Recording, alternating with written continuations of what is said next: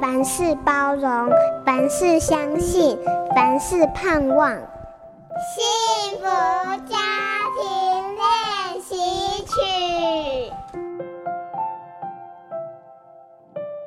二哥在十八岁那年突然车祸过世，我们家也差点在那个时候垮掉。刚领了机车执照的二哥，在表哥访友，却被一辆闯红灯的小货车撞上。那天晚上，警察来电通知后，父亲全然崩溃，老太太也在椅子上掩面哭泣。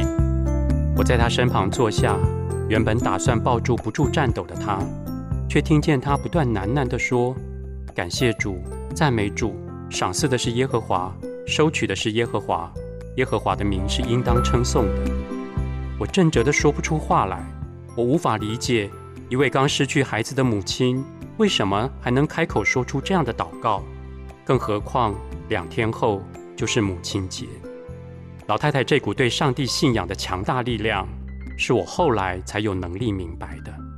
相对于从此抑郁不振的父亲，老太太不仅一肩扛起修复这个家的重任，让生活迅速上轨道，甚至后来在法庭审理时，选择当庭饶恕那位家境并不宽裕的肇事者，免除他的民事赔偿，只是希望他也能走进教会。老太太至今依然思念逝去的儿子。但是将来天国的重聚带给他盼望，而宽恕则给了他挥别忧伤、继续爱人的力量。从故事和生活思考人生，我是为小朋友说故事的阿达叔叔刘清燕。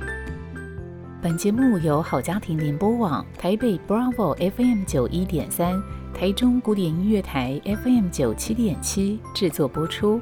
幸福家庭值得努力，让爱永不止息。大义建设关心您。